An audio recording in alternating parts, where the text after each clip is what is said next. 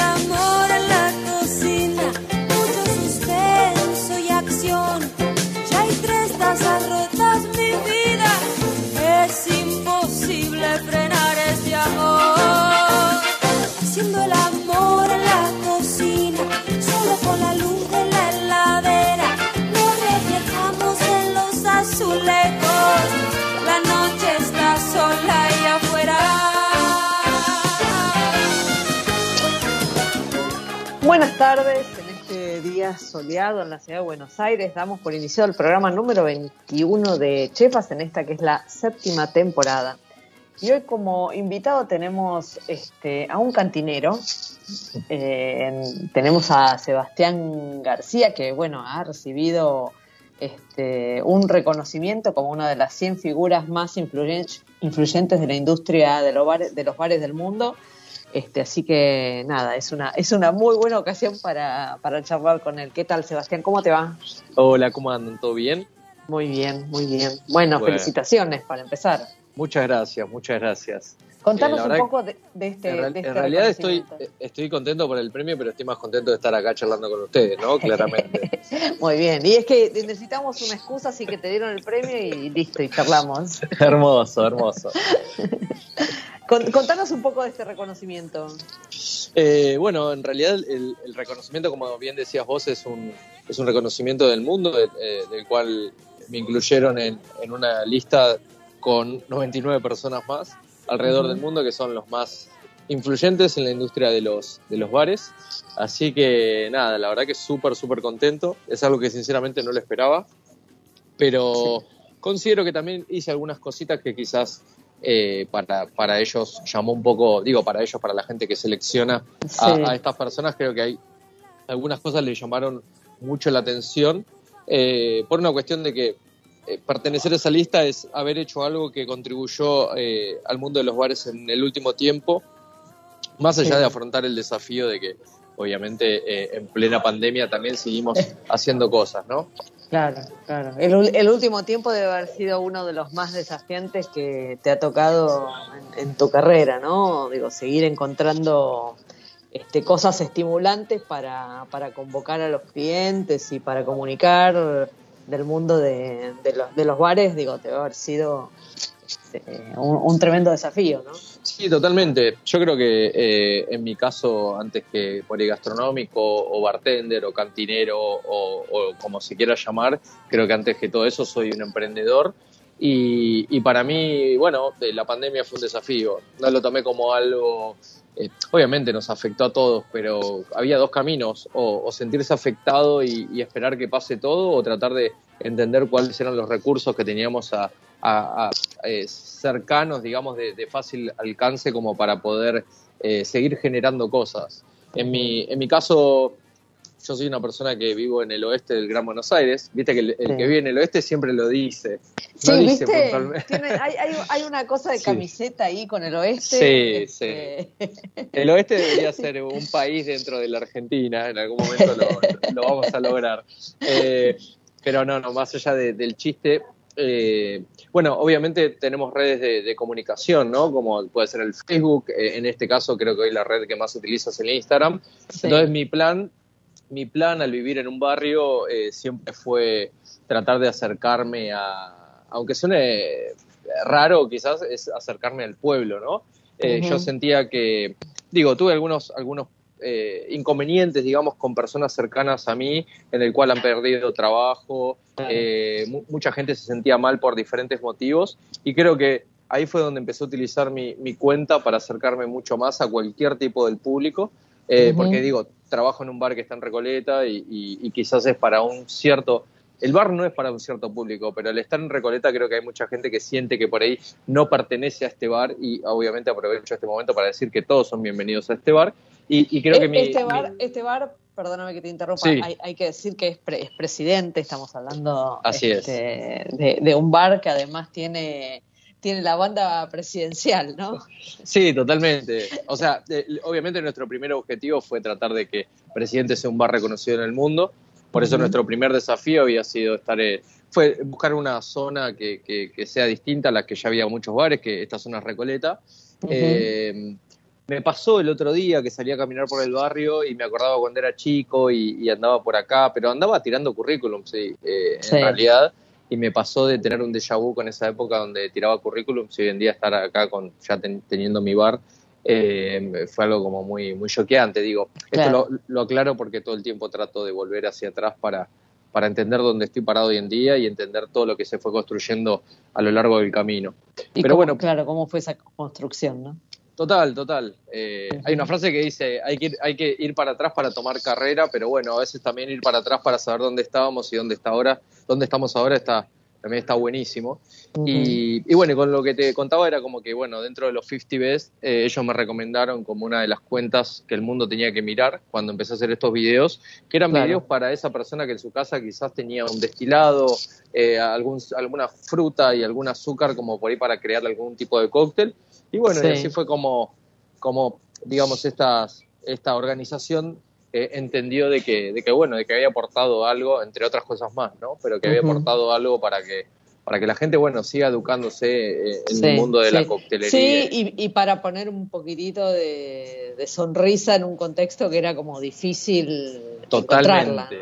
Totalmente. Y también, eh, digo, muchas. El otro día me escribió una pareja que, que tiene un, un, chico chiquito y me decía, eh, fue un momento donde compartíamos los tres, porque vos con todos los, los consejos del cantinero, como lo llamo yo, eh, no solamente preparamos un cóctel con alcohol para nosotros, sino que también preparamos algo sin alcohol para nuestro hijo. Y era un momento donde todos compartían esa situación, todos colaboraban con preparar una, una mezcla y poder disfrutarla en el momento. Y me parece que esa era la finalidad de, de, lo que yo hice. Claro, claro. Así es. Este, escúchame, y, la, y la, esto que esto me, que me contabas es uno de los casos, pero digo, ¿tuviste mucha mucha devolución de la gente en redes sociales con esto que, armaste?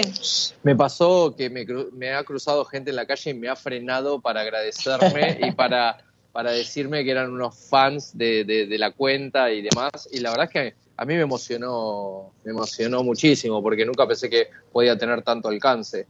Eh, mismo ha pasado que la cuenta se viralizó tanto en el mundo que me verificaron la cuenta de Instagram por esa llegada.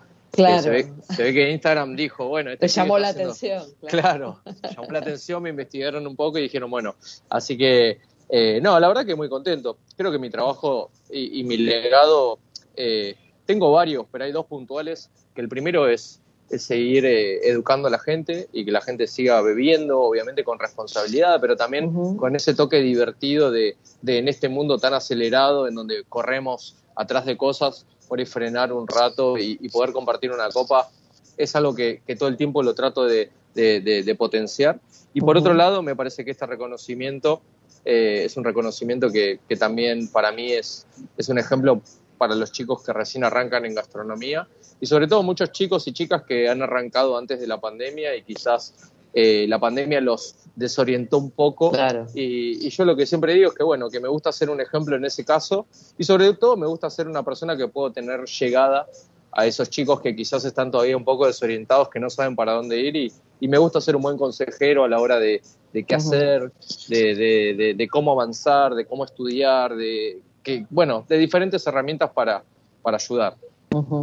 para, para, meterse en este universo este, de la gastronomía que es tan fascinante. ¿no? Totalmente, es, es tan fascinante y también, eh, no digo, cada día hay más gente interesada, no solamente en trabajar, sino también en, consumir gastronomía de alta calidad. Entonces me parece que cada vez el, el mercado, tanto argentino como mundial, va a tener un montón de, ofertas y de demandas que cada vez van a tener una vara más alta. Entonces me parece que estamos recién comenzando con, con esto. Digo, eh, hace aproximadamente unos ocho años atrás trabajaba en un bar que se llamaba Franks. Y Sí. si nos ponemos a pensar eh, en esa época, eh, beber cócteles eh, todavía hasta era muy machista, ¿no? Era como eh, los hombres bebían whisky, las mujeres no. Eh, era raro que tomen whisky. No, bueno, no, no, no hace tanto, claro. Total, no hace tanto. Entonces, nuestro, uno de mis roles con un montón de gente que me acompañó es hacer un trabajo de hormiga en el cual hoy en día beber cócteles es algo que está bien visto y que está bueno. Eh, siempre doy un ejemplo que es, hace 10 años atrás, llegaba tu abuela con una botella de whisky a una reunión familiar y era, ¿qué le pasa a la abuela? ¿No? ¿Qué, qué problema está Claro. teniendo la abuela que quiere ahogar sus penas? Y el sábado yo me junto con mi abuela y cae con una botella de whisky y es la mejor abuela del mundo. Claro, una Entonces, campeona mundial. total. de. Total. Entonces me parece que eh, ese es el claro ejemplo de lo que pudimos lograr junto a otros colegas, que fue no nos miremos tanto a nosotros, sino que miremos lo que está pasando del otro lado y entendamos de que hoy en día una señorita puede venir y sentarse en la barra y, y- y es normal, ¿no? Es normal. Eh, entonces, Sí, bueno, o sea, ya, ya, no es, ya no es un tema. O sea, ya, no hay ni, ni, ni- un tema del que hablar, digamos. ¿no? Totalmente, Este, totalmente. sí. Y Presidente tiene algo que es maravilloso, que te puedes en- encontrar gente de cualquier tipo. Eh, digo, alguien joven, alguien más grande, alguien súper elegante, alguien vestido mucho más relajado, eh, alguien que se sienta en la barra. El otro día llegó una chica con un vestido impresionante, se acercó a la barra, me miró, me saludó muy cordialmente, me pidió un Negroni, se lo bebió entero, después me pidió un Dry Martini, me pidió la cuenta y se retiró. Y fueron como, fueron, eh, no sé, fue un tiempo de casi una hora en el cual yo disfruté de una señorita sola, eh, vestida impresionante, eh, a, a raíz de, digo, de lo, de lo delicado que, Claro. de, de la situación y que me pida dos clásicos y que lo tome con, con, un, con una libertad y con, y con un estilo que me sentí orgulloso de decir bien. O sea, esto es lo que estuvimos Claro, que encontrara, que encontrara en, en presidente el lugar para hacerlo. digamos. Totalmente, totalmente. Y obviamente que eh, el equipo del bar está preparado para eso. Nos gusta cuidar a la gente.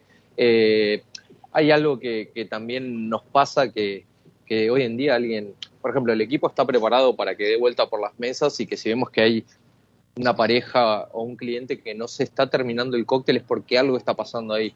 Entonces.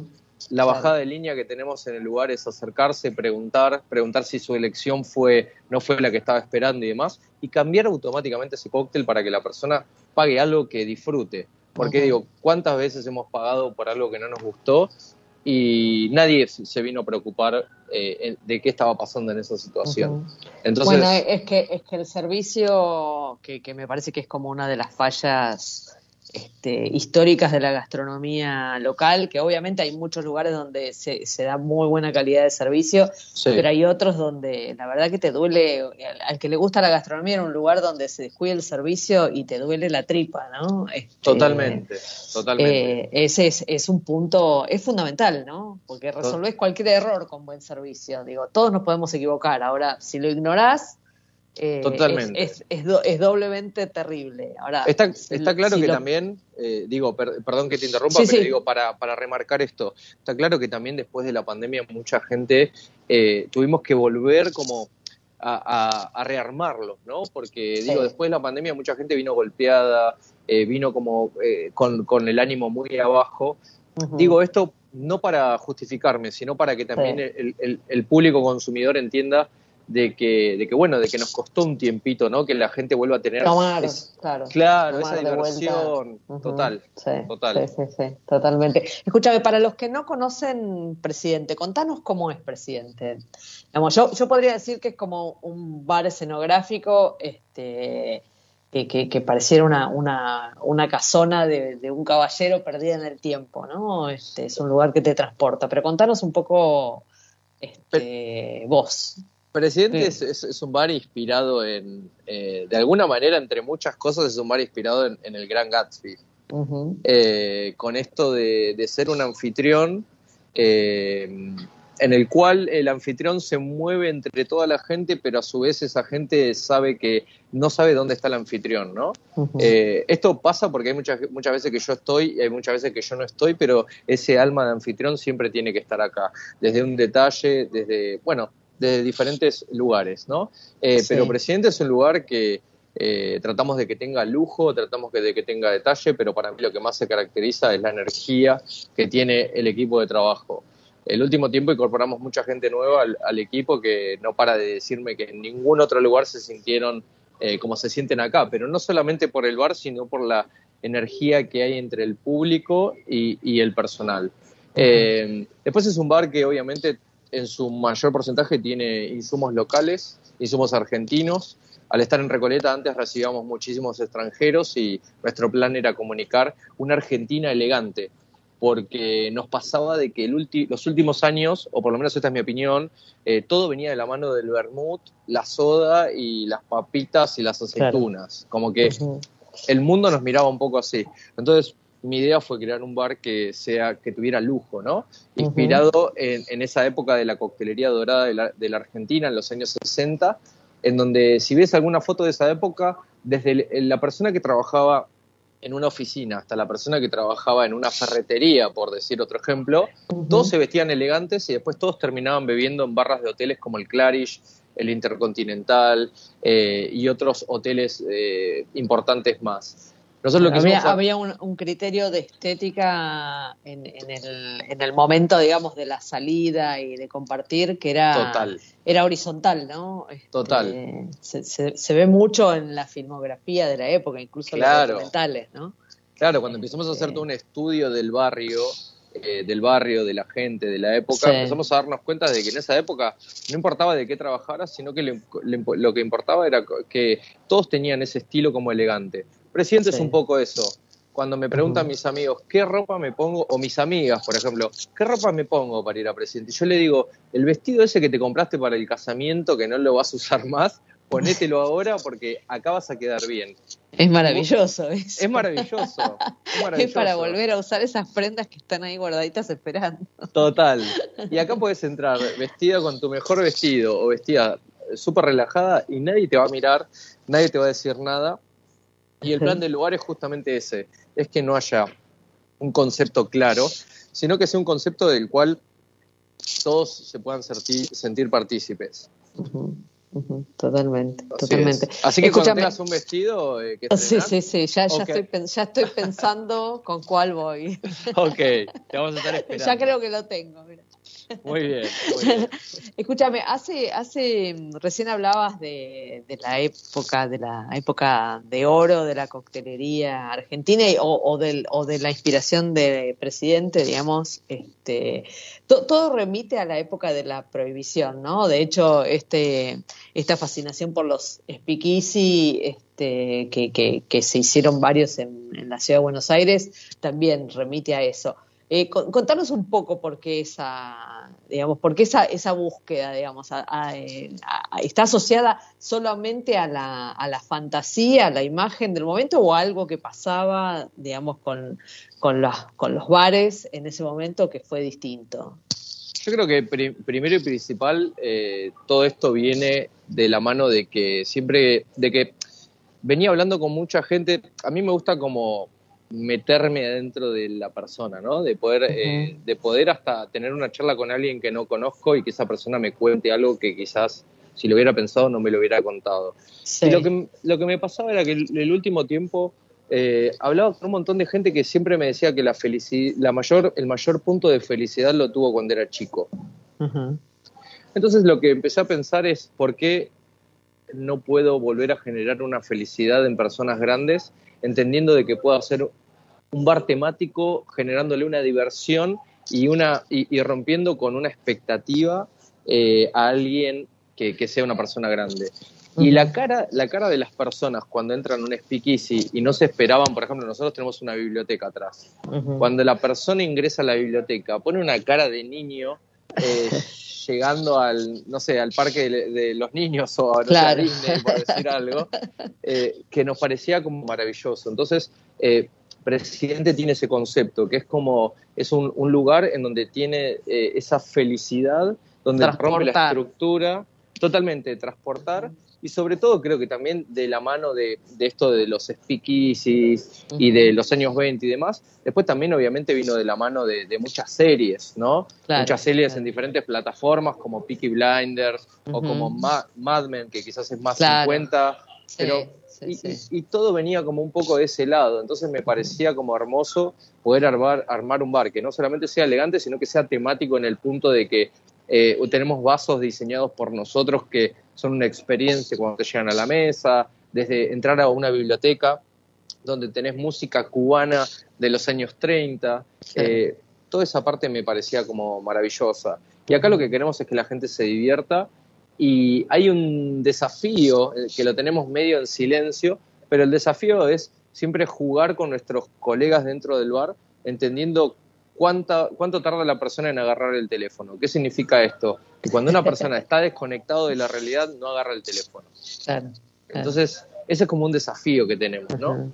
Y después el, el desafío más importante, que es la frase que nos representa, es atender hay dos. Una es atender como si nosotros estuviéramos sentados en la barra o en la mesa. Y la segunda es, el cliente no te recordará por lo que le preparaste, sino que el cliente te recordará por cómo le hiciste sentir. Entonces, a raíz de esas dos frases son las frases de cabecera que nosotros tenemos para trabajar. Totalmente. ¿Qué te iba a decir? ¿Y ustedes entrenan al, personal? obviamente buscan este, gente con conocimiento, pero digamos, ¿ustedes hacen un entrenamiento especial con el personal que, suman al equipo?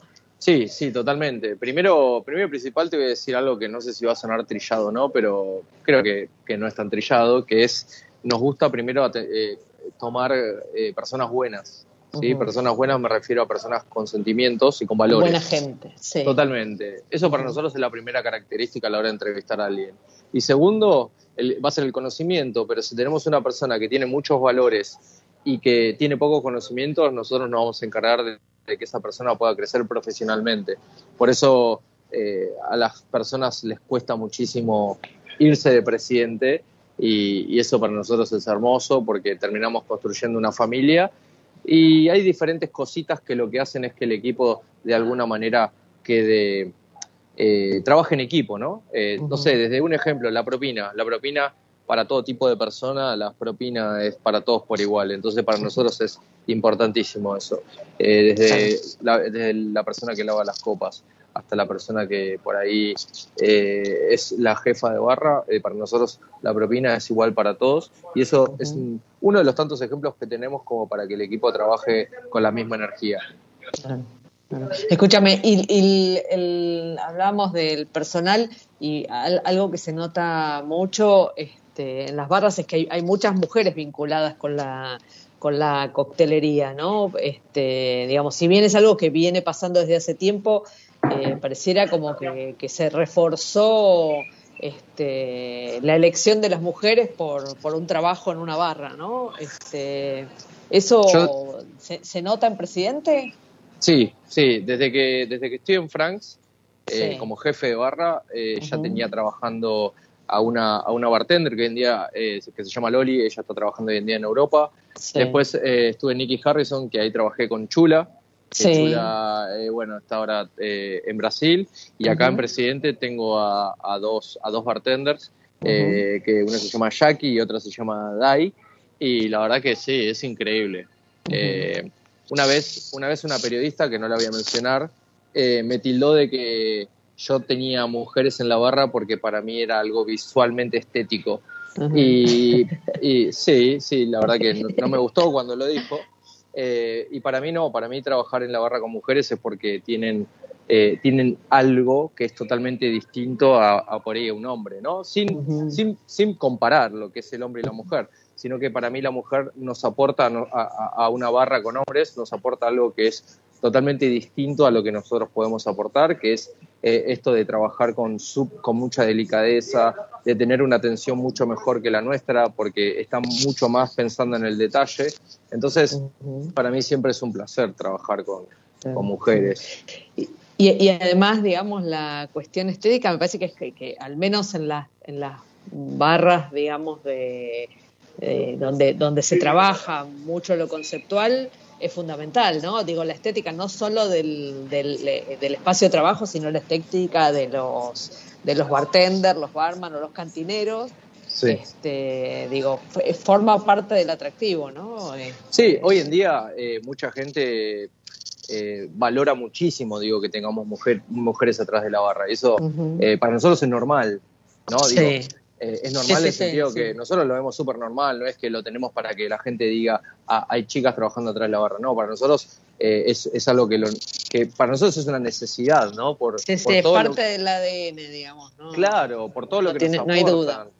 Eh, Sí, mismo eh, las chicas tienen mucho este contacto con salir a las mesas y, y presentarse, recomendar, y mucha gente viene y, no- y nos, nos dice, che, gracias por, por la atención de las chicas en la barra, porque la verdad que es increíble. Y es ahí donde nosotros obviamente nos ponemos orgullosos como equipo, Claro, claro. eh, pero para mí es sí, parte del- de, lo, de lo que uno pretende lograr con, con el que está del otro lado, ¿no? total, totalmente. Y también eh, voy a decir algo, Sí, tam- también es Sí, importante... ahí, ahí. No, pues se escuchó una la ceba, pero era por, porque hay clientes acá Ah, alrededor. Eh, no, digo, también voy a decir algo muy importante que eh, yo, digo, esto es un ejemplo que lo voy a aclarar, ¿no? Digo, está claro que yo a las chicas no las hago eh, hacer ciertas cosas, ¿no? Eh, ¿qué, qué significa esto? Digo, yo no, no, no le digo a alguna de las chicas, chicas, vayan a traer dos bolsas de 15 kilos de hielo cada una al depósito. Eh. ¿Por qué? ¿Por qué digo esto? Porque está claro que también, más allá de que haya una igualdad en- atrás de la barra, está claro que hay ciertas cosas que es algo más eh, de fuerza que, te- que necesitamos por ahí de un hombre y, y por ahí de una mujer tratamos como de cuidarlas en ese sentido, ¿no? Eh, no sé si fui claro con lo que acabo de decir. Sí, sí, sí. Bueno, Eh, yo que trabajé en gastronomía, este, hay, hay un laburo de fuerza que hay que hacer física. Total. digamos, que no es que no pudiera hacerlo, porque de hecho lo hice siempre sola, pero bueno, tiene un costo, que tiene costo para todos, ¿no? Para hombres Totalmente. y para mujeres, pero hay un momento donde decidí Sí. dejar de pagarlo, digamos. Claro, no, no. Este, así que- Pero di- digo, digo esto porque no es que tenemos el Sí. pensamiento ancestral de agarrar sí. y decir, ok, vamos a hacer todos bartender, bueno, todos hacemos todo. No, está claro que no, porque si hay que acomodar un depósito con cosas pesadas y yo ahí eh, trato de ver quién lo hace. Y algo muy importante, que esto está bueno decirlo, eh, está bueno que los lugares gastronómicos también piensen en esto que mencionaste vos antes. Eh, me gusta cuidar a los chicos. ¿Qué significa? Que si tienen que hacer algo de fuerza alguno de los chicos, eh, que, te- que usen fajas de seguridad. Claro, Eh, claro. es- esto es clave porque uno, hay muchos chicos, esto lo digo porque veo muchos chicos muy emocionados, vienen, empiezan a trabajar en Presidente y son personas que no les importa.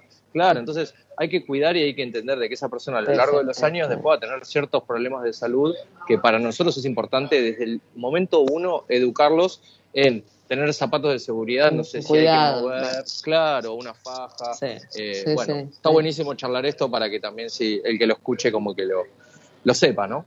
To- Totalmente, totalmente. Así es. Ahí, así es. ahí, mm, este, eh, eh, me, me acordaba que, que parte de, la, de, de tu formación, digamos, tuvo que ver con, con una de las figuras emblemáticas de, de la coctelería este, hace muchos años, Sí, eh, con Pablo Muñoz. sí. Este, quería preguntarte un poco, de- un poco de eso. Bueno, ¿cómo, cómo fue que llegaste ahí?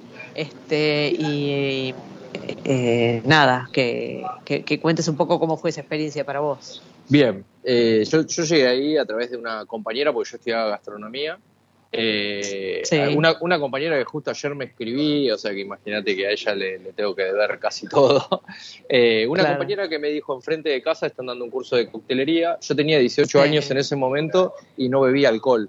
O sea, Sí, no, no, no, no tomaba ni cerveza, tipo, salía a bailar y gastaba cinco pesos en dos vasos de gaseosa, para que te des una idea. Eh, entonces, empecé, bueno, esta, esta compañera me dijo, hay un curso de coctelería enfrente de mi casa y cuando fui, nos abre la puerta un señor que tenía la misma edad que mi abuelo en ese momento, unos 80 años, y esa persona Sí. pertenecía a, esta, a este grupo de la época dorada de la coctelería argentina, de los años 50 y 60. Esta persona justamente trabajaba en el Hotel Clarish y el Hotel Intercontinental. Y fue una persona que en ese momento eh, tomé mi primera clase, le agradecí porque en realidad me habían llevado para, para, para que vea. Y le, Sí. y le fui sincero, le dije que yo no lo podía pagar porque no tenía dinero en ese momento. Y él lo que me dijo es que el curso salía, para que te des una idea de la época, salía 50 patacones sí. en Sí, ese sí. momento. Alguna Eh, de esas crisis que nos tocó. Total, eh, en ese momento mis viejos estaban muy mal económicamente, entonces yo no lo podía pagar. Y lo que me dijo esta persona fue que no, que no le importaba, que, que lo pagara como pueda, pero sobre todo que, que, que no dejara de faltar. Entonces yo lo que me propuse internamente fue tratar de ser el mejor alumno, no por ser mejor que los otros, sino por ser mejor que la versión mía que había arrancado y, y- y que sea mejor cuando finalice el curso. Y así fue como, como obviamente salí mejor eh, alumno y eh, cuando vos terminabas el curso, el mejor alumno le daban una pasantía paga y así fue como con la pasantía que hice le terminé pagando eh, el curso de coctelería. Eh, esta persona, sí, y esta persona fue, fue bueno, la que, la que me dijo una frase muy importante que es, antes de que ser bartender, yo te quiero enseñar a ser un caballero. Y así, y así fue donde comencé mirando la coctelería desde otro tipo de puntos, sino que, o sea, mucho más desde la parte de los líquidos, pero sobre todo desde la parte del servicio, desde la parte de cuidar a mi, a mi equipo, desde la parte de, de ser un anfitrión con, con el público y, y toda esa parte que es la que a mí más me gusta. Eh, Escúchame, Sebas, eh, te voy a pedir que me acompañes ahora y, y, mm, eh, al, al espacio Álamos y luego vamos a seguir charlando. Te voy a preguntar un poquito más de, de, de esta, de este personaje. ¿sí? Excelente, excelente. Bueno, muchas gracias. ¿eh? A vos.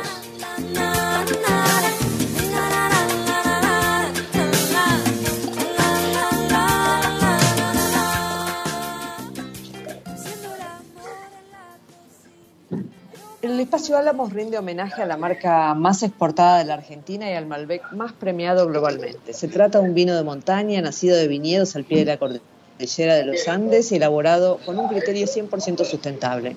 En esta ocasión, el Álamos cede su espacio a Alejandro Ballerini, gerente del restaurante Brocolino, que está ubicado en Esmeralda 776 en el barrio de Catalina. ¿Qué tal, Alejandro? ¿Cómo te va?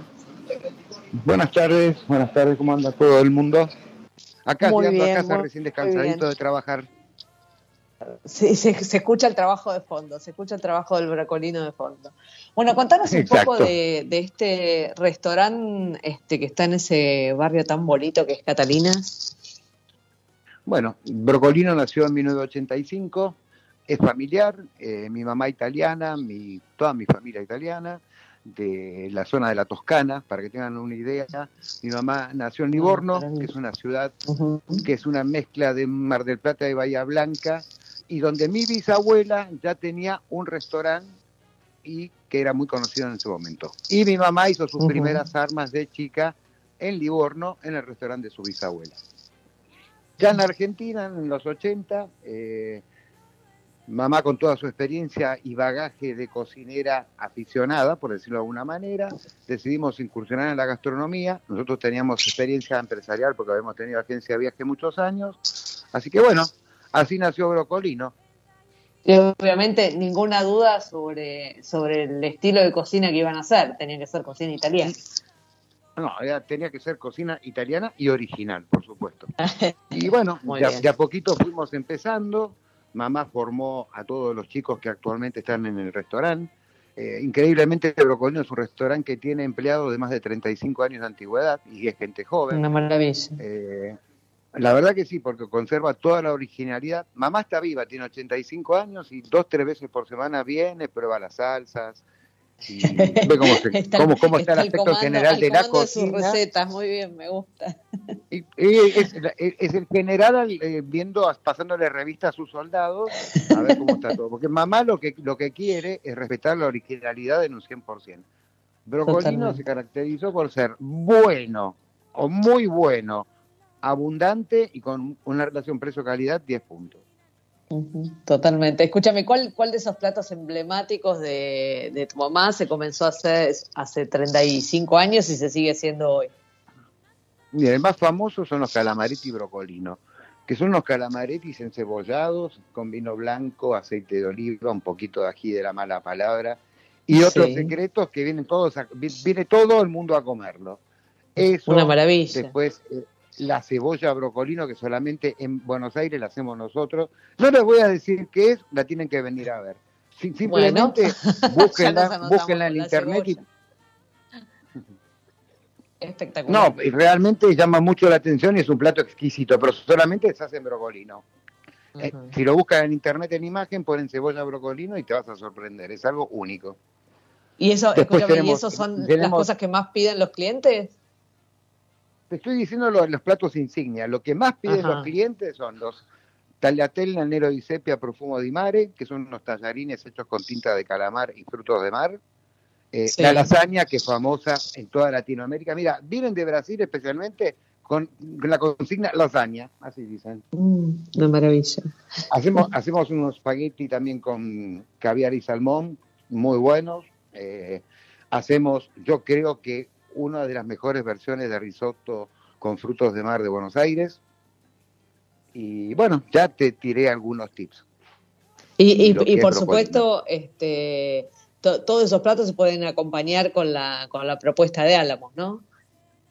Bueno, Álamos, digamos que es nuestro vino insignia. Nosotros tenemos un target de vino que arranca, diríamos, casi de Álamos, para que tengas un nivel, Ujú. nivel de buenos vinos que tiene Brocolino. Una es maravilla. nuestro vino, vino insignia en el restaurante. Y contanos, ¿están, están funcionando en qué, en qué horarios? Brocolino trabaja todos los días de 12 del mediodía a 11.30 de la noche, ahora que se puede estirar un poquito más el horario, y estamos abiertos todos los días. Una maravilla. Bueno, vamos a compartir en las redes sociales de Chefas este, alguna de las fotos de estos platos insignia. Este, y agradecemos a Alejandro Balaveni por, por contarnos un poquito de Brocolino Restaurante. Muchas gracias, Alejandro. No, de nada, gracias a vos. Hasta luego, hasta luego al público. Bueno, gracias. Gracias.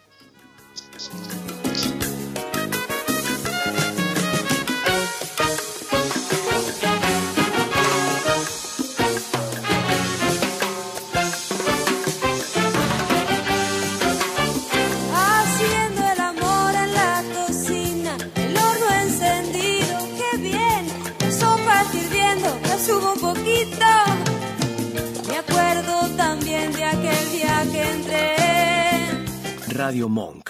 El aire se crea. Funky Monks. Un masaje sonoro. todos los miércoles, de 19 a 20, en Radio Monk. Conectados. Un programa ideal para tu vuelta a casa. Un magazine con actualidad, entrevistas, humor y muy buena música. Conectados con vos y con todos.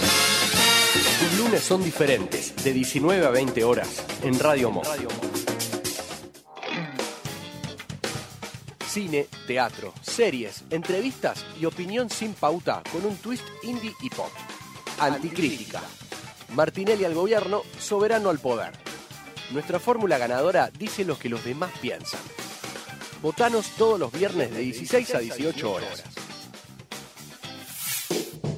Hablan sin saber, beben del pico y se ríen con la boca llena.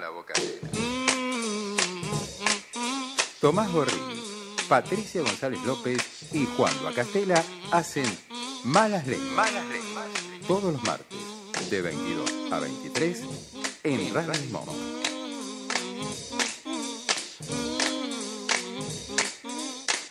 Escuchanos en www.radiomonk.com.ar o descargate nuestra app, disponible en Play Store como Radio Monk. Todas las semanas emprendemos un camino rodeado de sabores y aromas. Déjate sorprender junto a Mónica Albirzú en Chefas. Hasta la última mano.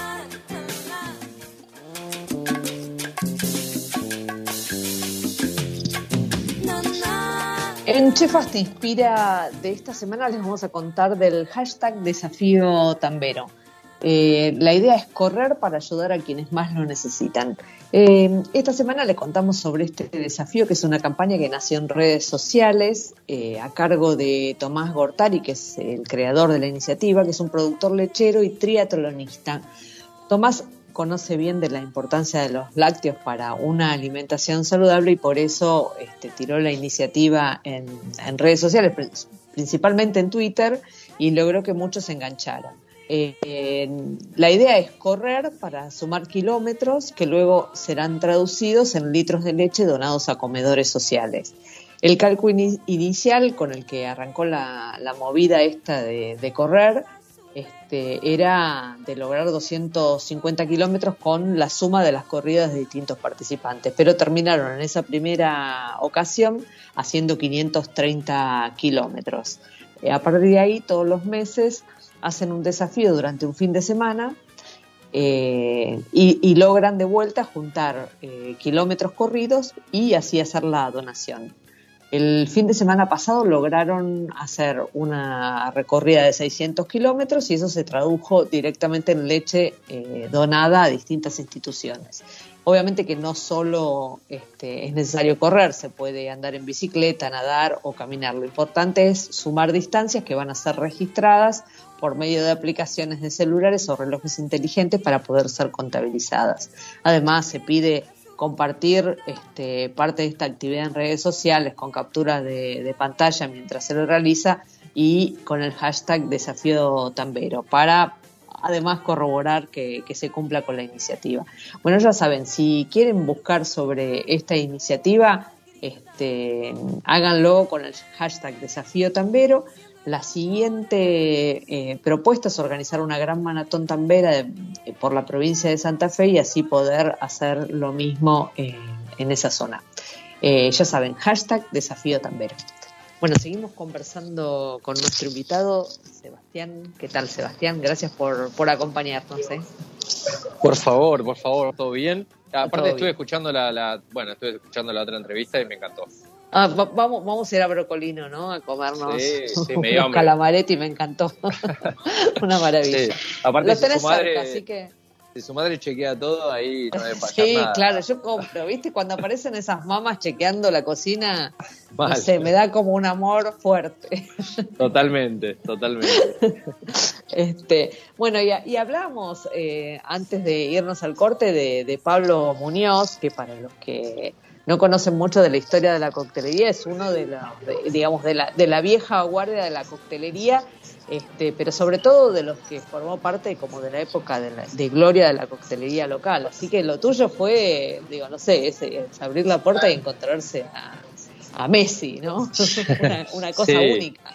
Sí, totalmente. Yo, eh, obviamente, en esa época estaba como más enfocado en lo que era. Yo eh, estudiaba cocina y pastelería, no estaba muy en el mundo de los bares, pero obviamente después cuando cuando lo conocí a él fue directamente conocer a una de las personas que me, me, metió muy rápido en el tema de los bares y demás.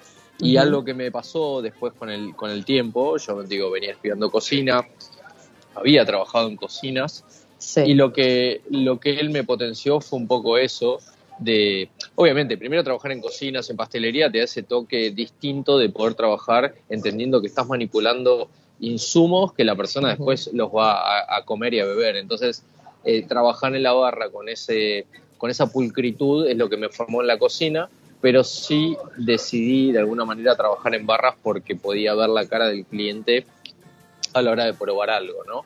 Eso para mí eh, era muy importante, era un desafío, era lo que más me gustaba y quizás cuando trabajé en cocinas por ahí estaba... Hoy en día, digamos, el cocinero se sale mucho más de la cocina. Sí, sobre, todo, sobre todo el jefe. Total, total. Sale y también para, para, el, para, el, cliente es una experiencia que, que venga el chef. La interacción.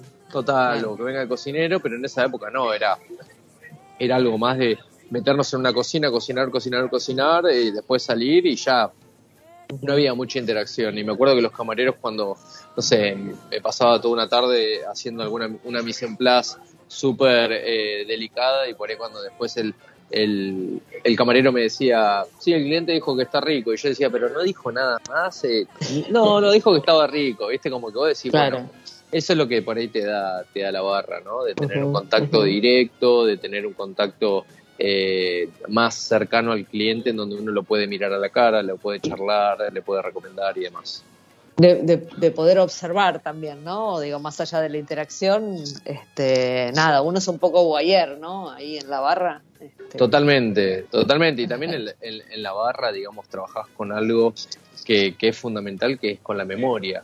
porque tenés que recordar a ese cliente si ya vino, si es la primera vez, si vino acompañado de la misma persona, eh, si tiene algo, algún detalle que vos le tenés que remarcar, ¿no?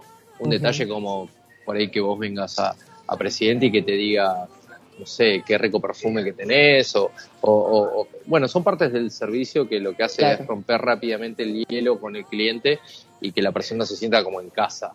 Eso para mí es, eh, es fundamental. Escúchame, ¿y cuál, cuál es para vos la, herramienta más importante del cantinero, digamos? su, su, manejo de la coctelera, su olfato, su vínculo con, el que está del otro lado en la barra. ¿Cuál, es así el primer tip que vos decís, esto tiene que tener un coctelero? Yo creo que eh, eh, la memoria, porque pasa, pasa todo por ahí, pasa todo por ahí.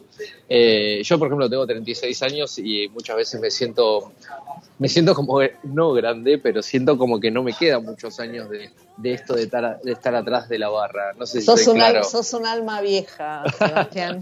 bueno, puede ser, puede ser. Pero me, pasa, viste, de, pensar, ok, ahora estoy lúcido, tengo buena memoria me parece que ese es el punto de inicio de todo lo que pueda venir después. Porque si uno tiene esa memoria y uno sabe, eh, para un cliente cuando vos le decís, gracias por volver, ¿te gustaría volver a tomar lo mismo que la última vez? Ahí eso no tiene, no tiene precio. No, cambia, cambia todo. Total, y que el cliente sienta de que hay algo que, que, que, el, bartender se dio cuenta, eh, me parece que eso es espectacular. Y muchas veces, como te decía antes, esto de trabajar bajo las sombras, ¿no? De trabajar en los detalles, de trabajar eh, sorprendiendo al cliente con algo que no se espera, eh, ir a una mesa y nos pasa cuatro personas comiendo en una mesa y bajamos dos bartenders con copas y decimos que vamos a brindar por los sueños y por ahí la gente te mira y te dice, pero yo no conozco a nadie de acá, como pensando que por ahí nos confundimos de mesa y es, no, no, ustedes se merecen este brindis porque vinieron a visitarnos a Presidente. Entonces, esos son los detalles que para mí hacen la diferencia. Y aunque suene medio metafórico o, aunque suene romántico, como lo quiera llamar, eh, el cliente necesita amor.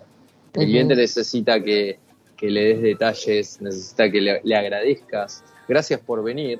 Yo a veces, a veces pienso en algo que, que es muy loco, pero digo, pensar que el cliente llega al bar, pero ese cliente hace una hora o dos horas antes que está en su casa eligiendo la ropa que se va a poner, eligiendo el perfume, mirándose al espejo, tratando de salir lo mejor vestido posible y todo eso pensando en el bar. Entonces ya cuando el cliente entra al bar, yo ya siento que le tengo que agradecer por estar, ¿no?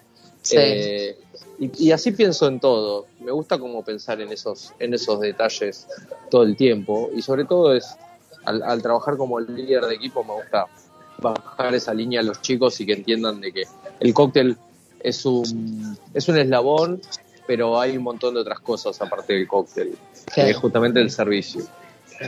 totalmente.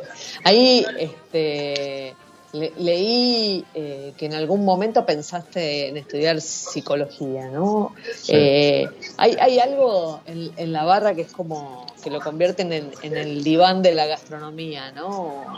A veces la gente, el público hace catarsis este, y también uno eh, colecciona historias, ¿no? Entonces ahí hay, algo donde la psicología juega un poco, ¿no?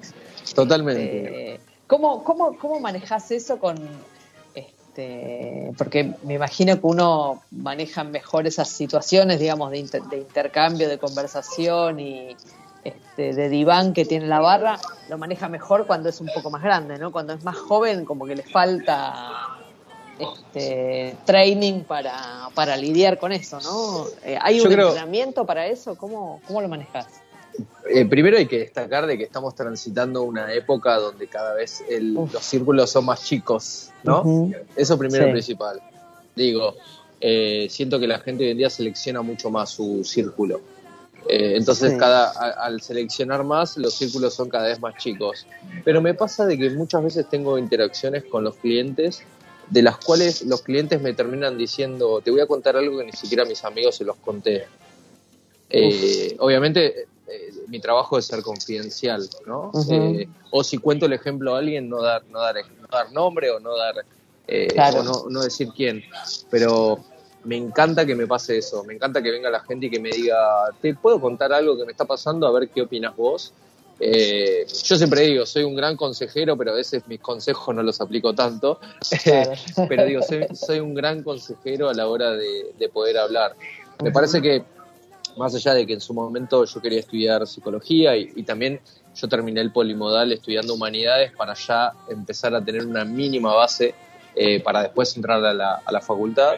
Eh, Me parece que también tengo un costado que es un costado sensible, entonces e- ese costado sensible hace de que pueda hablar con cualquier tipo de persona sobre Sí. cualquier tipo de tema. ¿Te, te parece que le, le pasa lo mismo a, a, este, a, la, a la mayoría de las personas que eligen trabajar en una barra? No, no, no. No, porque también uno tiene que tener eh, una cierta coraza en algún punto. Eh, si yo escucho en una noche, escucho tres o cuatro problemas de cuatro clientes que me vienen a hablar sobre su vida privada y yo me llevo eso y me acuesto pensando en esos cuatro problemas, seguramente el día de mañana Sí. voy a tener una pelota de problemas encima mío. Entonces hay que tener una cierta coraza, hay que tener una sensibilidad a la hora de responder, pero hay que tener una cierta coraza de no absorber eh, esa energía, quizás, porque uno está Claro. intercambiando energías a la hora de hablar y por ahí te están tirando un problemón y uno trata de trata de contar Sí. o trata de responder o trata de, de analizar lo que le están diciendo. Eh, nunca voy a decir que no que soy un psicólogo sin título porque si no nos falta de respeto para los psicólogos Claro. Eh, porque digo alguna que otra vez escuché el bartender es un psicólogo sin título no nada que ver nada que ver pero sí, so- sí somos personas que, que que por ahí el cliente tiene una sensibilidad aparte a la hora de estar en un lugar con una persona quizás Sí, desconocida se- se enfrente relaja, digamos. Se Total. relaja y, Sí. y nada, y se pone se expresa. confidente, claro. Sí, totalmente. Eh, y también vienen con esto de que cada vez viene más gente sola a beber a la barra. Sí, También hay mucha gente que necesita silencio por, un, por momentos. Claro. Porque hay gente que por ahí no te quiere, te saluda cordialmente, pero no te da pie a que vos le sigas hablando sobre algo o preguntando. Sí. Y tenés otra gente que automáticamente te das cuenta de que te viene a, a preguntar algo o a ver qué opinás sobre esta, esto que la persona está, está viviendo, ¿no? Eh, pero me parece muy me parece muy divertido y me parece que eh, hay un tema de una banda que se llama Dos Minutos que es una banda punk que escuchaba Sí. cuando era más chico y hay una frase que tiene uno de sus discos que dice el bar es la última eh, ¿cómo es? el bar es la última Uy, Ay, pará, déjame pensar, porque es una frase buenísima. Pero el bar es la, el- ah, el bar es la última oferta de la eternidad.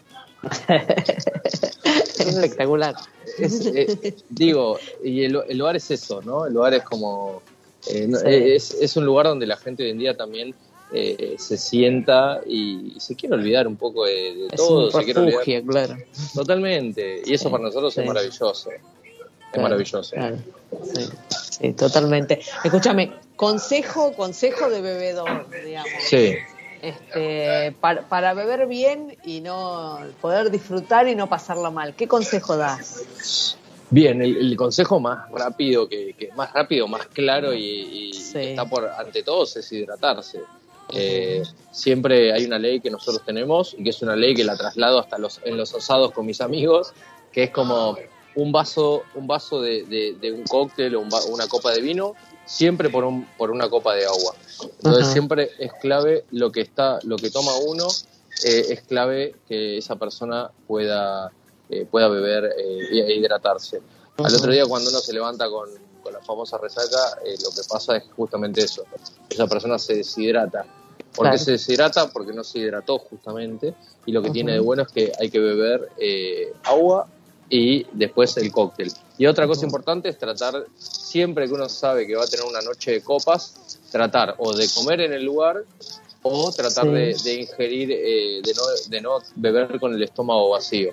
Porque ahí o una el- ingesta previa o una ingesta Sí. en el momento. ingesta de, de harinas, siempre, como Ajá. hacer, hacer una buena base de harinas, eh, como para tener un colchón de, de algo que absorba un poco el alcohol y, y después obviamente beber. Eh, está claro que si tomás to- tomás, digo, no sé, cuatro copas de agua y, ingeriste harina, eh, Sí. está claro que si después te tomas tres botellas de whisky, bueno, eh, está claro que te, te vas a embriagar, ¿no? Digo, porque Claro, la gente... claro. La gente no quiero que, lo, que, que lo- los que estén escuchando no quiero que lo tomen tan a rajatabla, pero, eh, pero sí es importante hidratarse, eh, porque hablando, hablando en criollo, por la si uno bebe un cóctel y uno bebe agua, eh, hablando en criollo, por la orina es por donde más rápido Claro, uno claro. puede el- eliminar el Cuanto alcohol. más estimulas la eliminación, que es con la ingesta de agua, Total. eh, claro, más rápida es la eliminación del alcohol. En nuestra época, Moni, cuando éramos jóvenes, llegábamos a casa medio pasados Que de la copas. mía fue un poco antes a la tuya, pero bueno, No vamos a dejarlo así. Gracias. Pero, pero digo, nuestros padres quizás nos recibían con un café negro, nos metían abajo, nos metían abajo una ducha helada. a mí con la y- chancleta, pero bueno. Ah, bueno, bueno. Eh, pero ¿qué pasaba? Eh, después terminamos resfriados, desvelados y seguíamos ebrios. Entonces Claro, eh, es claro. Importante entender de que siempre agua. Por eso eh, en Presidente, eh, cuando se sienta un cliente, bajamos una copa de agua y después bajamos el, el cóctel. Tenemos aguas saborizadas con pepino, con pieles de cítricos, para que la gente también tome algo que dentro de todo lo sienta como algo divertido a la hora de beber, con una vueltita de rosca, ¿no? Claro, claro, claro. Así es. Claro, que no sea solamente agua. Agua, claro. Escúchame, qué, qué gran este, qué gran alianza cuando la cocina se metió en la coctelería, ¿no? Qué gran alianza fue para, digo, para, para los, los cantineros, los bartenders, este, ha sido como un despegue de la, de la ingeniería, de la creatividad y, y demás. Totalmente. Pero para Esto quienes es- beben ha sido una maravilla, ¿no? Total, esto en realidad nace en, en- en el año 2000 en, en- en los Estados Unidos, pero rápidamente se difunde, eh, se difunde en el mundo y para nosotros estuvo buenísimo porque nosotros con, cuando el país empieza con estos problemas en el 2001 y demás, para nosotros Sí. estuvo bárbaro porque se cortó un poco la importación de diferentes Claro, productos. no había materia prima de Totalmente. calidad, digamos. Y hay, hay- tuvo dos cosas muy buenas. La primera es que empezamos a usar nuestros propios productos de una manera mucho más casera y educando a la gente, eso por un lado. Y por otro, empezamos a descubrir mucho los insumos argentinos que quizás en su momento no los teníamos tan presentes. Entonces- empezaron a aparecer también, ¿no? Digo, Total. Por, por, por la, por, por la poca disponibilidad de materiales, este, de materias primas, eh, empezaron a aparecer, empezó a aparecer gente que invirtió y empezó a cultivar y demás, ¿no? Sí, y también eh, una, por ejemplo, la señora del barrio que te proveía la miel era una señora que se terminó transformando en una pyme. ¿Entendés? Eh, porque Sí. era un, un mini emprendimiento, Claro. pero que a su vez era espectacular. Y el que tenía una pyme se terminó transformando en una empresa porque empezó Sí. a, a generar mucha más venta. Entonces, eso es eso es fundamental y para nosotros en Presidente también es una es muy importante seguir apoyando la industria argentina para que Sí. todos podamos seguir creciendo. Bueno, eh, Sebas, muchísimas gracias por acompañarnos. Volvemos a reiterar desde Chefas las felicitaciones por este reconocimiento muy merecido. Este, y ce- celebramos el Instagram que se convirtió en un gran espacio de comunicación de lo que, de lo que venías proponiendo. Así que Muchas nuevamente gracias. Muchas gracias, gracias a vos. Saludos a todos los que estén escuchando y felicitaciones por el programa porque me encanta y, y sobre todo, bueno, me encanta la, la- la magia que le pones y debo confesar que sos una de las mujeres en Argentina que más sabe de gastronomía, así que yo también celebro esa parte tuya. Gracias, Sebas. Me, pusiste col- me puse colorada. No Muy sé. bien, merecidísimo. Bueno, un placer, un placer Bueno. como siempre. El placer es mío. Y gracias a los oyentes. Gracias. Gracias a los oyentes por acompañarnos en Chef. Siempre.